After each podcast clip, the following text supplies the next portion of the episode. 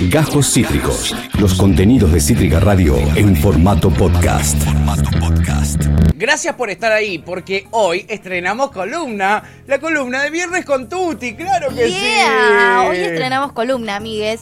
Y voy a hacer una columna eh, sobre efemérides que se va a llamar, como nunca jamás se llama una columna sobre efemérides, que es un día como hoy. Me gusta. ¡Oh, wow! Es tipo el nombre más original que se me ocurrió. La rompiste, amiga. ¿Viste? Porque otra era efemérides con Tuti. Entonces era raro. Estuviste estudiando marketing, Tuti por lo las que veo. efemérides. Era como raro. Tuti con sus efemérides. Así que se va a llamar. acá es un placer Ay, enorme. sí, un placer enorme. Así que se va a llamar un día como hoy. Le pido perdón a las 75 millones de personas a quienes le robé este título de columna. Pero la originalidad ya pasó de moda, chicos. No, hoy es. eh, La originalidad no es un ser cuento original de... es ser original hoy. Sí, boludo, la original es un manera. cuento de hadas, ¿viste? Como el Total. amor romántico. Total, amiga. Hablando de amor romántico, uno Sí. que no tenía mucha idea sobre... No, ¿Eh? mentira, mentira.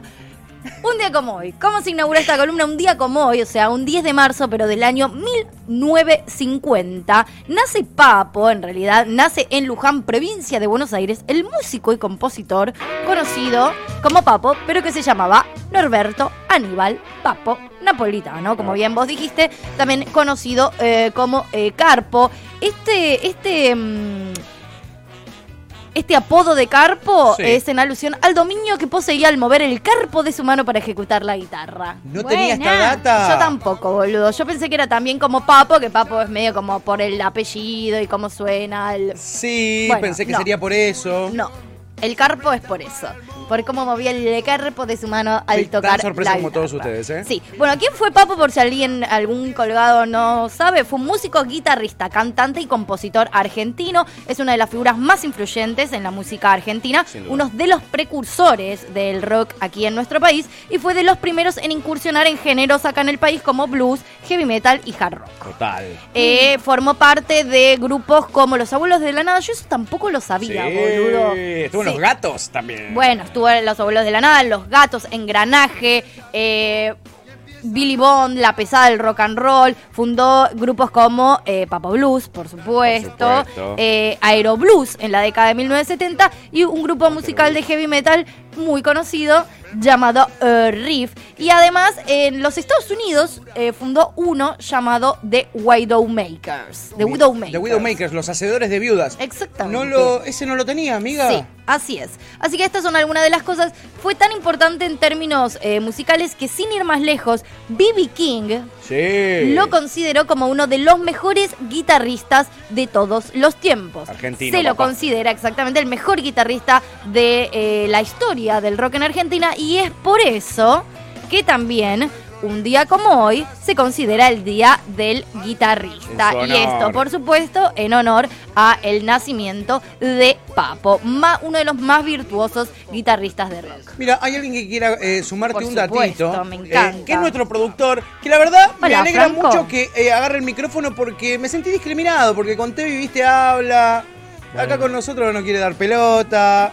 ¿Viste? Hola, Fran. Hola chicos, era que estaba Hola, muy a amigo. full pato, pero siempre estás en mi corazón. Ay, Soy- qué lindo, no, que amigo. estoy muy contento que tú esté hablando de Papo y recién mencionó algo que me hizo acordar a una de mis anécdotas favoritas entre Papo y B.B. King, no sé si sabían. Amo. A ver. Que mm, eh, Papo cuando lo conoce a B.B. King en el Madison Square Garden, Sí. años después esto culmina en que B.B. King lo, in- perdón, en que Papo lo invite, no, B.B. King lo invita a Papo a eh, telonear sus shows en el Gran Rex en el año 98. Sí. Papo le regala un queso. Sí. Le regala un queso, por eso B.B. King cuando hablaba de Papo se refería a algo como cheese. Claro. Ah. Cheeseman. El O sea, Cheeseman. Cheeseman, y de hecho en muchas entrevistas cuando le hablaban de ese guitarrista argentino, es como que se olvidaba y, ah, Cheeseman. Cheeseman, Claro. el hombre Eso. del queso. Y tengo un amigo que vio a B.B. King la última vez que vino acá en el 2010 a Luna Park y me contó que en un momento de silencio, le, le dedicó unos minutos a Papo, eh, habló del, del episodio del queso. O sea, Mirá. fue el queso con más historia Sí, en el blues. sí. En- La historia del blues en La mundial. historia del blues mundial. O sea, un pedazo de queso atravesó a los dos guitarristas más grandes del género. Tal cual. Eh, y, y- y terrible cómo durante después de 20 años B.B. King se acordaba del pedazo de queso. Muy lo- O sea, debe haber sido un queso muy rico. queso Si no muy te acordás rico tanto tiempo. No, ni hablar, ni No hablar. Pero, nada, simplemente eso. Y justo cuando escuché Aero Blues, me Oh. che, esto va en serio. O sea, Sí, de sí, Widowmakers. Esto no es joda. Sí, No, no, no. Eh, por eso, Papo, además de, de regalarnos tantos grupos musicales, tanta música, Es mucho más de lo que yo me acordaba. amiga. también nos regala grandes anécdotas y grandes momentos televisivos, ¿verdad? O sea, Papo no fue solamente el, el guitarrista más influyente y más virtuoso de nuestro país, sino que también regaló momentos como, por ejemplo, conseguite un empleo honesto. ¿Quién no dice todo el tiempo, hoy conseguite un empleo honesto? Esto fue en un momento en el que se eh, cruzó eh, con DJ Dero. Sí. O Dero, para mí es Dero, pero... Es Dero, es Dero, es DJ Dero. DJ Dero en Sí. Sábado Bus, un gran programa Nico. conducido por el señor eh, Nicolás eh, Repeto. Repeto. Bueno, nada, momentos como ese eh, donde dice, conseguite un empleo en esto, si lo tenemos, si la producción lo tiene, vamos a escuchar este momento que para mí, Belleza. para mí es mágico, porque además también miren como el proceso de, de, de ¿Cómo Pap. Ya habían tenido un encontronazo. Eh, no, no, yo toco música. Este es Vos DJ tocás Dero. música, Aparte hago música. O sea, Sí, soy- hay temas que son tuyos. Bueno, este tema es tuyo. Sí, sí, soy productor y aparte de jockey. ¿Por qué los que cuando están dicen que tocan cuando están pasando la Porque música? en realidad estás tocando con discos, en vez de tocar con, en el caso de él, que yo lo respeto. Ahí, La cara, el, la cara. el Papo estaba batería, con una tocas cara de discos ojete, ahí hace un gesto, bla, bla, bla. Vas en todo- bla bla bla, le dice. Este, Pero ¿cuál- ¿cuál es la diferencia? ¿Por qué decís tocar con discos? Porque- un empleo honesto. ¿Cómo No, no, no entendí eso. ¿Conseguiste un? Pero un trabajo honesto. Es que el Conseguiste es un trabajo honesto. pregunto. Bueno, nada, este es uno de los grandes momentos que nos regala Papo. Otro de los maravillosos momentos Sí. es con nuestro amado y nuestro amigo Marcelo Pato Mingochea, que por supuesto ellos son amigos. Son re Eh, amigos. eran, Fueron, fueron, ¿no? sí. Fueron muy amigos.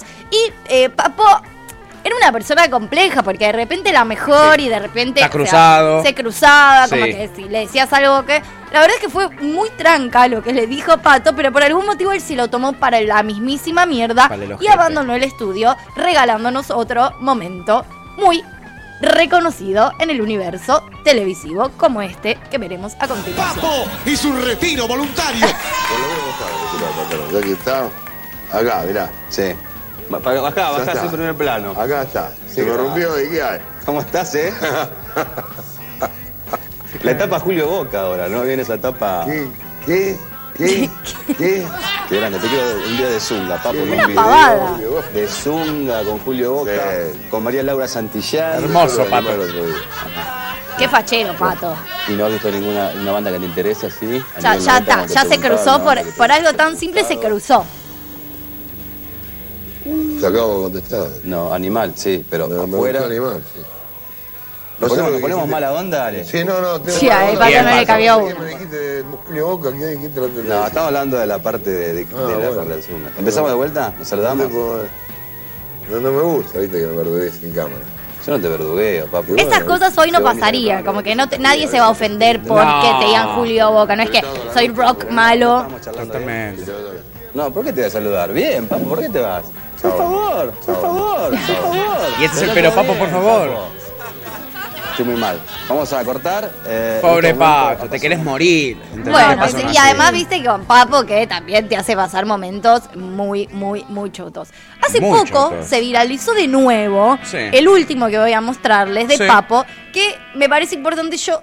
eh, Acá tra- hablamos mucho de tu ídolo es un forro, de bueno, eran otras épocas que no se justifica No se bajo justifica. ningún punto de vista. Yo estoy tratando como de encontrar la línea entre lo que me gusta musicalmente, porque la verdad Papo, ¿quién puede negarlo en términos musicales? Una bestia total. pero también una bestia total en situaciones como la que vemos a continuación, donde prácticamente él, no sé, habilita eh, y justifica que eh, se la pasó acosando a eh, periodistas como este momento nada maravilloso que hace poco volvimos a vivir. El rey del rock. El rey del rock. Papo. Papito. ¿Cómo te va? Bien. Papucho. ¿Qué cosa el papo, eh? Hoy tenemos bastante que hablar respecto a eso. Sí, ¿no? Sí. ¿Qué cosa el papo? Mirá vos. Raro igual como ¿Vos lo empieza. domás al papo? ¿Vos lo domás? Eh, sí, sí, me gustaría. Trato siempre de domar. Pero Muy joven acá, Papo, también. personaje es un poco No sé de qué año es. esta. Bueno, más adelante me parece que está como ese, ese momento. No te, no te agarré, perdón, ya enchumala a mí el momento eh, particular. Pero se, se- confío en que lo vas a encontrar. Ahí dijo, eh, ahí dijo, ahí dijo, yo me ocupo. Pero ya arranca siendo rara la entrevista, ¿no? Bueno, pero digo, en ese momento también como... Alicia Barrios nos dice acá la chipi, el Hoy- nombre de la de eh, periodista, sí. Hoy tampoco. O sea, ahí estaba mucho más desdibujada la línea. Yo creo que hoy vos tranquilamente podés empezar, o sea, una conversación o una entrevista en ese registro Sí. que no, no, no habilita. O sea, yo no. Estoy jodiendo. Se nota que- Y eh, yo estoy jodiendo, bien. claro. No es que te estoy habilitando a que vamos a culiar en vivo o a que vos después me vas a poder acosar porque yo fui medio Arranqué sexy medio arrancando, sensualmente. como que, cre- ¿no? Sí, Por total. eso digo, entendamos los conceptos, pero digo, acá Papo ah, tiene un momento en el que prácticamente, bueno, Yanchu lo encontró. Sobran las palabras, ¿sabes? Vos sabés que hace tres o cuatro años atrás, cuatro años, sí, más o menos, en el subsuelo de Luna Park. Tal vez un poco más, cinco años. Ah, se acordó. Era una joven periodista que había ido a cubrir el recital de Papo. Se acordó ahí, papo. Y bajé al subsuelo de Luna Park y Papo se me vino encima. ¿Te acordás, Papo? ¿Te acordás? La cara, la cara. Salí ¿Eh? corriendo, me asusté, me fui a un teléfono público, gritaba en la redacción, decía lo que me había querido pasar con vos. Y desde entonces nunca nos volvimos a ver. ¿Y hoy saldrías corriendo? ¿Todavía tenés ganas vos? Todavía tenés ganas de romper los huevos. Y acá también deja en evidencia lo que las periodistas también teníamos que hacer para, ¿no? Porque ella no en- ella nunca hubiese podido seguir laburando en televisión si le decía, che, papá, ¿vos te acordás la concha de tu madre cuando me Sí, hiciste el peor esto?". momento, el trauma que me generaste, la puta que te parió. Entonces una también tenía que encontrar, ella evidentemente tenía una necesidad muy grande de Claro. decírselo, pero tenía que encontrar la manera para ese momento, para que ella no se quede prácticamente sin laburo o también pase un momento recontra incómodo. Entonces ella encontró muy brillantemente desde el principio de la entrevista Sí, la, vuelta el para, modo. para ser simpático, para no incomodarlo, porque lamentablemente en ese momento también lo único que era importante era no incomodar al macho, para no Exacto. ver que...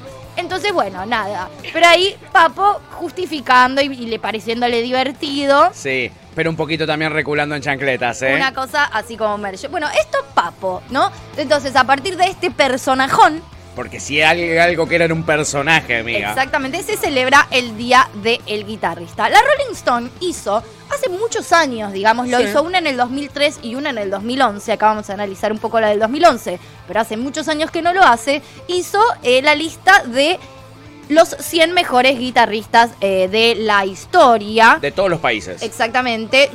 Sí, Occidente. no, ¿no? Sí, O sí, sea, sí, pero no. Sí, ni Papo está en, en esta lista, básicamente. Y por supuesto, eh, brillan por su ausencia las mujeres. Hay, en, la, en las Olvidate. 100 hay dos mujeres, nada más, y están en el puesto 75 y 89. Vamos a hacer un breve repaso por Ay, me encanta. los primeros 10 que figuran. En realidad vamos a hacer un repaso más puntual por los primeros 6, así mostrando un poquito los por qué nunca voy a discutir esta lista. Bien, ok, ok. O sea, es indiscutible. Arrancando, por supuesto, en el podio que nunca nadie sacó y me parece que nadie va a sacar. ¿Quién más sino Jimi Hendrix? Olvida. Jimi Hendrix es un tipo que incluso tocaba la guitarra con los dientes. Sí, con lo que sea. Míralo.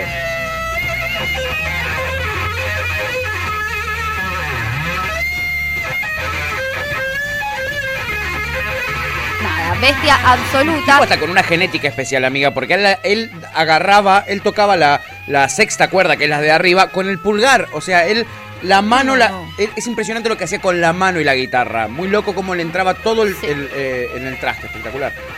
Tal cual. No, no, no, es locura. Desquicie total y eh, eh, absoluto. Jimi Hendrix entonces en el puesto número uno de los mejores guitarristas de la historia según la Rolling Stone en el año 2011. En el segundo puesto aparece Eric Clapton. Otro grosso. Otra bestia. Otro yankee también, ¿no? Sí, no, bueno. no, bueno, claro. Imagínate Eh, que Latinoamérica brilla por su ausencia, sí, no. sobre todo en los primeros 10. Olvídate. Ahí está. Que también, ¿no? ¿Quién lo va a discutir? No, basta, chicos.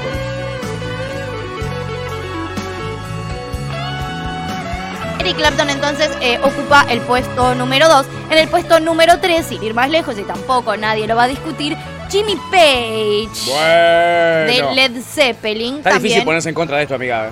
No, no, no, no, por eso. A priori. A priori, indiscutible.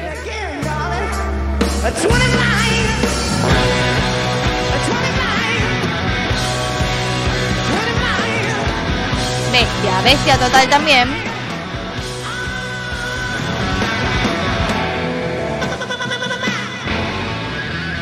Nada, y de paso también lo tenemos ahí en cuerito. Oh. Qué locura, ¿eh? Sí, bueno, maravilla. Entonces, Jimmy Page en el tercer puesto. En el cuarto puesto, Sí. Keith Richards.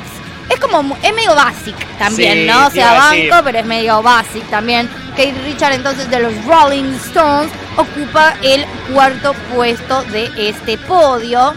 Los Stones con Keith Richards. Que se manda en este recital un solo bastante espectacular y maravilloso. Que viene ahora en 3, 2, 1.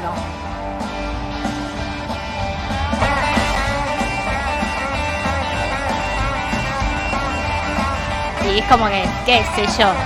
Sí. Y sí, mi rey. Y Mucha sí, onda. ¿no? Más onda que, que, que, que conocimiento en este caso. Exactamente. En el quinto lugar aparece Jeff Beck. Jeff, Jeff Beck. Beck. Exactamente también. Crack total. Otra bestia. Otra vez. Que se manda también unas cosas que vos decís. Mamadera. Kiempu. ¿Quién? pu? El verdadero Kiempu. Chilla esa guitarra.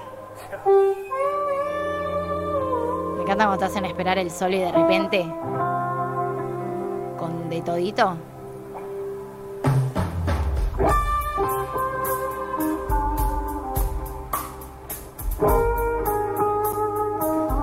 Claro, no necesitas ni letra, entonces. Es como. Qué cosa.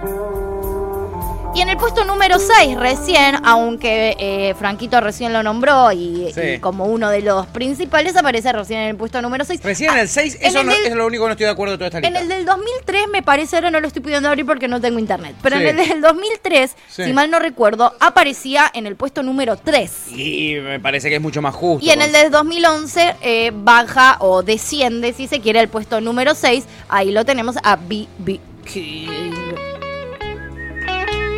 Qué bestialidad.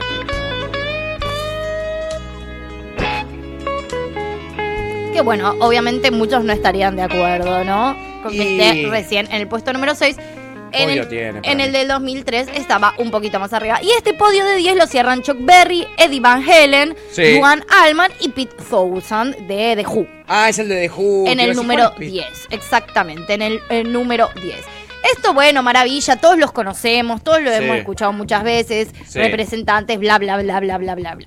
No hay mujeres. Y Ni uno una. dice, che, ¿qué onda? ¿No hay mujeres guitarristas? ¿No hay mujeres guitarristas que la rompan? No creo, yo conozco. Bueno, yo había muchas que conozco muchas, pero Sí. las principales yo no las conocía. Vamos a hacer un breve repaso por 10 mujeres guitarristas influyentes en la historia. Esto sí, según eh, eh, según Cifra Club, que me parece muy importante y muy interesante porque es una página que yo uso mucho para eh, sacar las, los acordes cuando quiero tocar una canción en el piano. Buenísimo. Maravilloso. Lo que hicieron fue entonces hace dos años, esto sí me parece interesante porque es mucho más reciente, hace dos años, cuáles fueron eh, las mujeres más influyentes, guitarristas por supuesto, que ayudaron a cambiar el, rumbo de la música. Hay un montón, pero estas son bastante espectaculares. La primera en el puesto número uno la tenemos a Susan Tedeschi, es una estadounidense, hoy en día tiene 52 años, más de 30 años de carrera, es eh, licenciada en composición musical y performance y eh, bueno, eh, la verdad que ella toca blues, jazz, rock, gospel y soul. Su trabajo como guitarrista eh, se, se- está, por ejemplo, en grupos quizás no tan conocidos como Susan Tedeschi Band, que es un proyecto particular, y Tedeschi Trucks Band, que es una banda que lidera junto a su esposo Derek Trucks. Es bestial, pero bestial, bestial, ¿eh? Esto me gusta muchísimo. Esto es música que yo escucharía tranquilamente en mi casa. Sí, bueno, de hecho, mirá, ahí está en un festival eh, explotado, ¿no? Tetísima. La voz Ah, que bueno. tiene. la- no, no, no. Los artistas que yo la mitad no conocía y es una cosa que.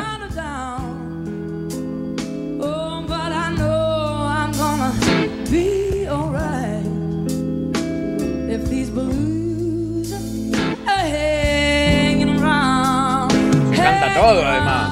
Sí, bueno, hermoso. Y después creo que en un momento también, creo que al minuto dos y pico era en este que te puse o en otro. Me parece que. que también en algún momento hay como un Se mandaba un un solazo, de solazo, viola. sí, espectacular. Pero bueno, nada, igual recomiendo también, anótense y... Y busquen, yo mira, me acabo de anotar, Susan Tedeschi, acá está, del y búsquenla. 70, de- eh, nació en el 70 en el Boston, Massachusetts. Ahí está, mira. Ahí está.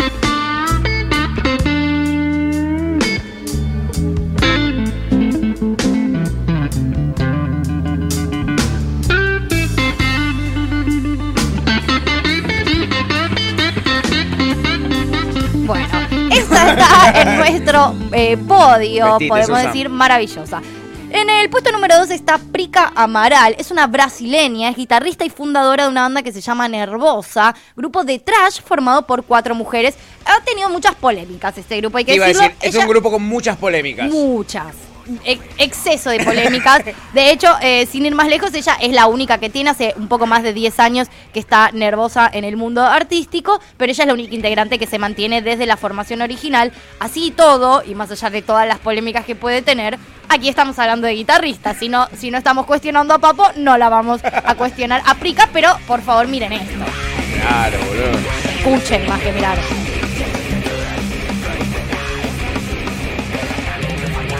Y este podio también lo que me encanta es que este sí es mucho más eh, latinoamericano en algún Sí. punto, si se quiere. Arrancamos con una menos estadounidense, hay una pero en el brasilera. segundo lugar hay una brasilera.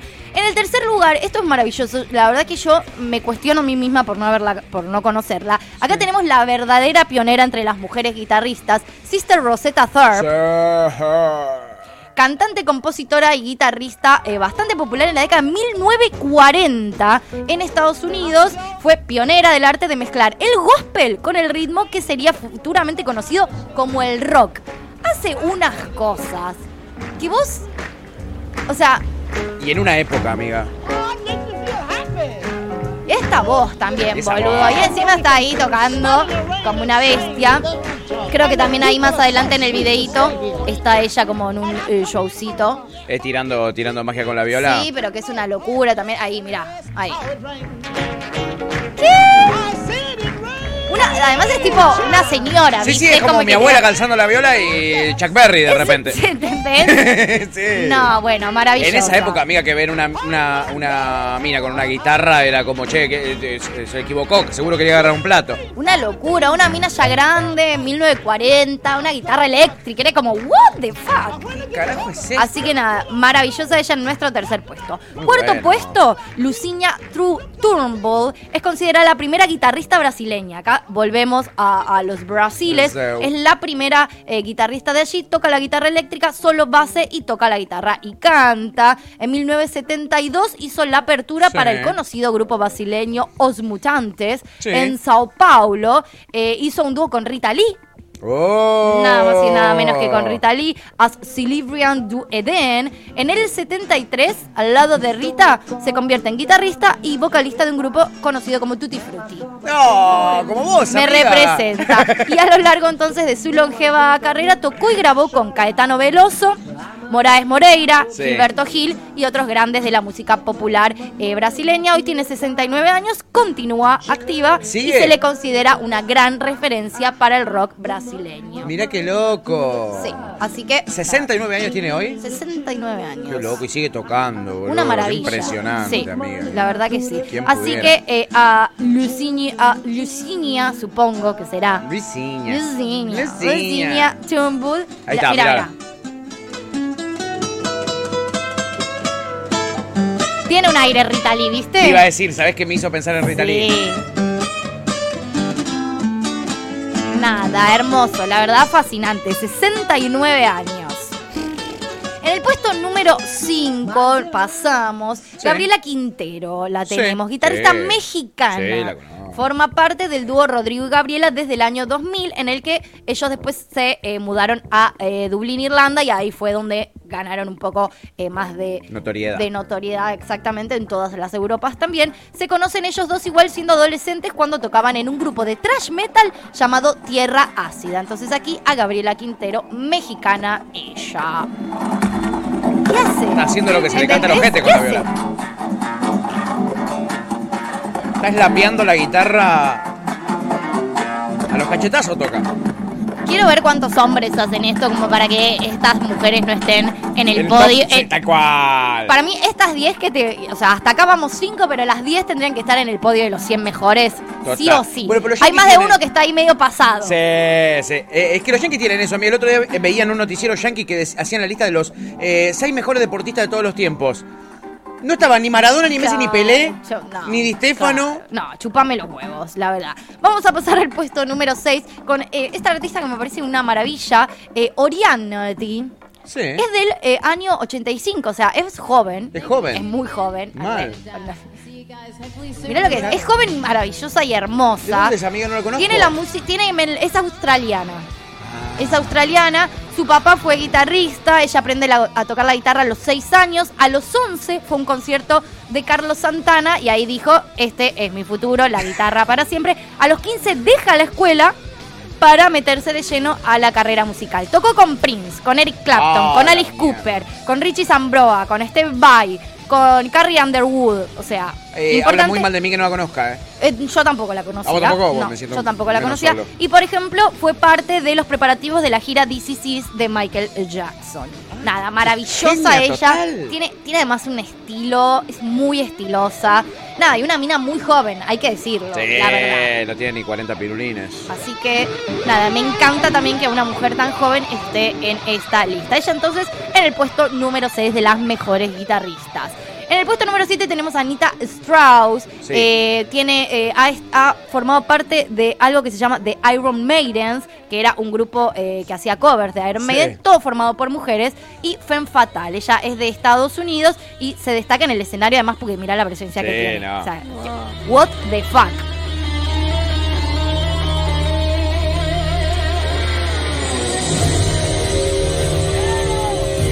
Es desde el 2014 eh, una de las eh, guitarristas de Alice eh, Cooper, de hecho, sin ir más lejos, y casualmente fue la que reemplazó a Orianti, la anterior. Ah. Exactamente, nada, bestia absoluta total. Lo que daría por tocar la viola. Mirá lo que es, mirá lo que es. Daría 15 años de mi vida. ¿Qué? Dale, boludo, dale, boludo. Te Nada, digo, eh, se tengo la 15 consi- años de mi vida por tocar la viola así. se la considera, de hecho, ya, sin ir más lejos, una leyenda viva del rock pesado. Que maravillosa Anita Strauss también. En el puesto número 8 la tenemos a Karina Alfi. Ella es argentina. Empezó su relación en la música en la con la música en la adolescencia, intentando componer con la guitarra criolla y a partir de ahí no paró más. Fue también al conservatorio, donde además, eh, nada, sabe bastante y toca bastante increíble el piano. Forma parte de varios grupos de aquí, como Rush Band, que era de hard rock, Ángel, que después tomó el nombre de Heroínas, Paisana y Lunáticas. Así que también espectacular ella y me encanta que haya una argentina, Acá sentadita en la casa, mira. Karina Alfi. Tiempo. Un poco de, de envidia, entonces. Y ya llegando a las últimas dos de este gran podio de mujeres maravillosas, tenemos a Malina Moye. Es una artista estadounidense polivalente. Canta, compone, actúa, desfila. Eh, domina el rock, el funk norteamericano, el blues y el soul. Y es zurda. Es zurda, te iba a decir. Lo cual también, sí. Tiene la viola da vuelta. Está ahí conquistando un poco la escena desde el año 2004, hace casi ya 20 años. ¿Qué está haciendo? Sí, Está no, es una bestia total. Está dando con el micrófono a la guitarra. Sí, tocó en muchos festivales eh, de mucho renombre alrededor del mundo y entre todas las mujeres guitarristas fue la única que estuvo presente en el Experience Hendrix Tour, que fue una excursión en tributo al guitarrista Jimi Hendrix. Fue escogida por Fender como la primera guitarrista negra y zurda en formar parte de la familia Fender y está dentro de las mejores en todos los rankings internacionales de blues. Banco mala esta, ¿eh? Bestia. Bestia total. Bestia total y absoluta.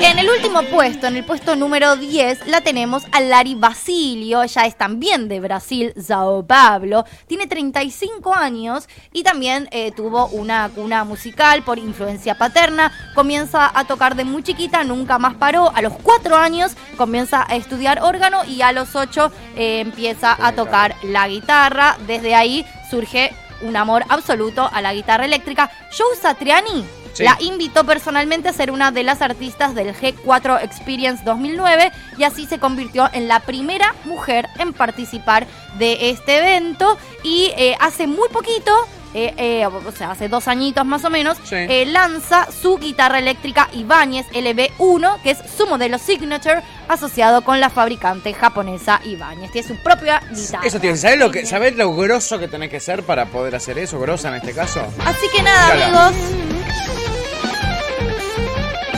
Bestia. Wow, Así boludo, concluye este primer un día como hoy, un día como hoy, un día como el 8M, también un día como el miércoles pasado, acá presentándoles en el Día del Guitarrista a las 10 mejores guitarristas. Amiga, qué maravilla, qué maravilla maravillosa, la verdad. Eh, me encantó esta columna, amiga. Me encantó, me, Me volvió loco. Me, realmente me volvió loco. Eh, conocí aparte de artistas que no conocía. Yo, ta- yo encima. haciéndola también. ¿eh? Lo bueno de esta semana es que produje un montón de cosas y aprendí un montón produciendo esta columna y algunas que hice para Nido. con Para. Nido. La Eh, verdad que en esta aprendí un montón. Me enamoré muchísimo de todas Me estas encantó, mujeres. me anoté unas cuantas porque que no conocía, que grosos totales. Sí. Eh, y, y- y muy buenas las recomendaciones también. Eh, obviamente, bueno, lo que ya sabíamos en, en la lista, las listas son subjetivas, están armadas por personas que tienen su, su mm, primero son yankees y después este, eh, machirulas sobre todo. Exacta, exactamente. Eh, qué maravilla, qué maravilla, amiga. Me reservaste, me reservaste y me diste ganas cuando mencionaste a, a Thurston Moore, que es el de los Sonic Youth. Me diste ganas de volver a escuchar. El chabón hacía unas, unas eh, orquestas noise de guitarra. Entonces Mira. eran un montón de chabones tocando guitarras, haciendo ruido. Viste que ellos hacen Sí, noise. sí, sí. Orquestas enteras de guitarras eléctricas. Eh, es algo muy particular para verlo. Te vuelve loca la cabeza, no Claro, la tenés que es un sacar. ratito. Es un ratito. con su Pero como, medida. como situaciones maravillosas. Es muy maravilloso hablando de guitarras, Me ¿no? encanta. Amiga, me encantó, me encantó Bueno, tu columna. Me alegro, amigo. ¿Vas a seguir viniendo a hacer tu columna, por favor? Por supuesto, por supuesto. Gracias, amiga. Viniste Yo con quiero todo. un especial de cantantes solistas, baladas. ¿Cómo la ves? Eh, Un día podemos hacerlo medio con consumo irónico. Claro. La verdad que al ser viernes medio que da para hoy, todo, un ¿entendés? radio, Sí, quiero total, un radio. Disney onda de los 2004 o 2005 Bueno. que estaba solo baladas. Dale. Solo baladas. Me gusta. Puede ser, puede Me ser. gusta. Algún día puede ser. Eh, al- me gusta que vos sos más buena y le decís algún día. Yo le digo Sí. directamente no. Yo le digo No, no, algún día me gente. parece que por lo menos al reírnos nos vamos a reír. Me dice Sí. que ni en pedo. sí, yo le digo que ni un pedo y listo.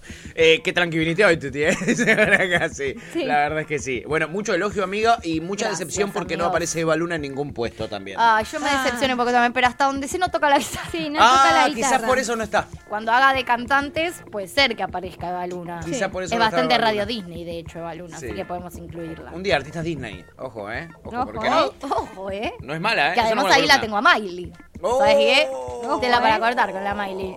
I can buy myself flowers. es Tuti F y su tremendo estreno columnístico. Hoy a pura guitarra. Eh, no sabemos con qué va a venir porque no sabemos qué, eh, qué va a pasar eh, el, el viernes que viene. No sé, exacto. ¿Cuál será la efeméride? No Estoy lo sabemos. sujeta a las efemérides del Está día. sujeta, amiga, al pasado. Mira Sí. qué loco, mira Sí. qué metáfora. Mira que